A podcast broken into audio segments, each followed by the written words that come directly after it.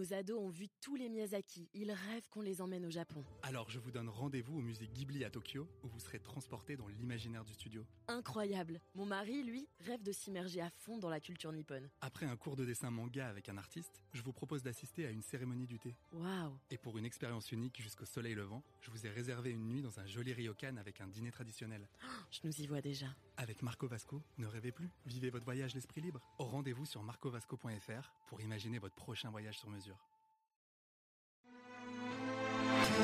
Les podcasts du Figaro.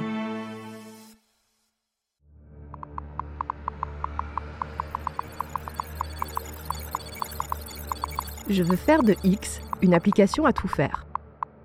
C'est ce que répond Elon Musk quand on l'interroge sur Twitter, le réseau social qu'il a acquis en novembre 2022 et qu'il a rebaptisé X. Si vous vous demandez ce qu'il veut bien dire par cette histoire de Everything App, je vous rassure, c'est normal. Pourtant, le concept d'application à tout faire n'est pas une idée farfelue inventée par le patron de SpaceX et de Tesla. Ce concept est même un vieux fantasme de la tech américaine. Vous connaissez peut-être son autre nom, celui des super apps. Et si elles sont inconnues chez nous, elles sont incontournables en Asie. C'est quoi les super apps et pourquoi elles font rêver Elon Musk? Allez, venez, je vous explique tout en 5 minutes.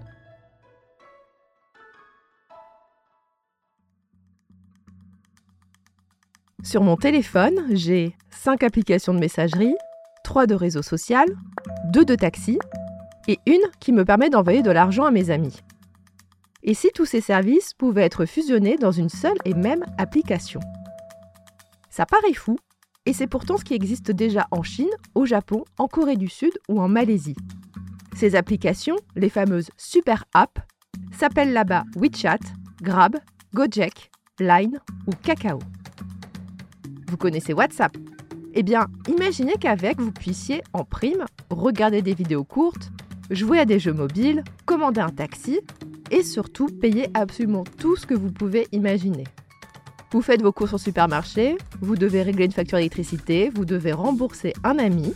En Chine, vous faites tout ça avec l'application WeChat. Mais pour moi, une des super apps les plus folles, c'est Grab. Elle opère en Malaisie, en Thaïlande, aux Philippines et au Vietnam, et voici tout ce qu'elle permet de faire. 1. Réserver un taxi, son activité d'origine. 2. Se faire livrer des repas à domicile. 3. Se faire livrer ses courses, mais aussi des fleurs, des produits de beauté et des médicaments. 4. Commander un coursier pour envoyer des plis urgents. 5. Faire des paiements en ligne et en magasin. 6. Souscrire une assurance. 7 réserver un séjour dans un hôtel.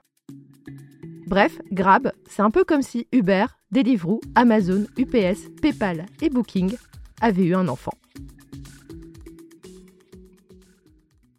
À ce stade, je pense que vous l'avez compris, une super app réunit plusieurs services qui n'ont pas forcément de lien évident entre eux. Sa force de frappe est telle que cette application devient un indispensable dans la vie quotidienne. Et ça, franchement, quelle entreprise n'en rêve pas? En Occident, nous n'avons pas de super app, mais on a des premiers pas.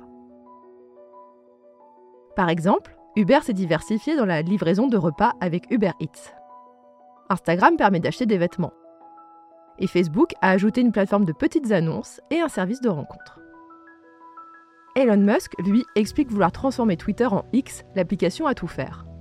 X ajouterait au réseau social une plateforme vidéo, des appels vocaux et vidéo, et tout plein de fonctionnalités de paiement en ligne. Elon Musk n'est pas le seul à avoir rêvé de construire une super app. Mark Zuckerberg en parlait dès 2019. Dara Khosrowshahi, le patron de Uber, a même déclaré vouloir faire de son application le système d'exploitation de votre vie citadine au quotidien. Oui, c'est une vraie citation. Mais à ce jour, tout le monde s'est cassé les dents.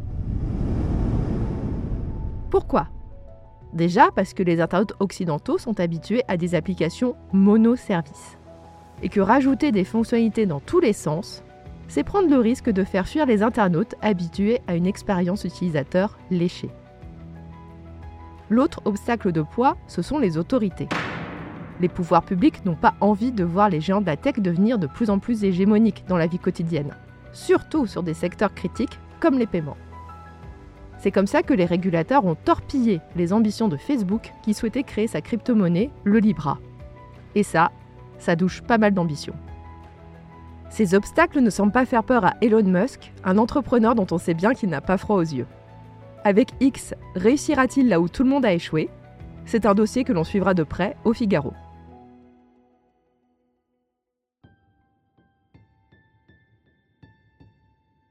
Merci d'avoir écouté cet épisode. Je suis Chloé Voitier, journaliste au Figaro Économie.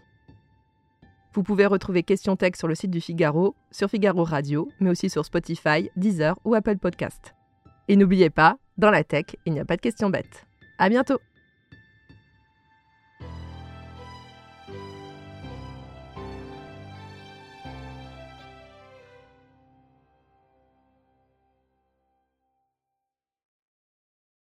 Nos ados ont vu tous les Miyazaki. Ils rêvent qu'on les emmène au Japon. Alors je vous donne rendez-vous au musée Ghibli à Tokyo, où vous serez transporté dans l'imaginaire du studio. Incroyable. Mon mari, lui, rêve de s'immerger à fond dans la culture nippone. Après un cours de dessin manga avec un artiste, je vous propose d'assister à une cérémonie du thé. Waouh Et pour une expérience unique jusqu'au soleil levant, je vous ai réservé une nuit dans un joli ryokan avec un dîner traditionnel.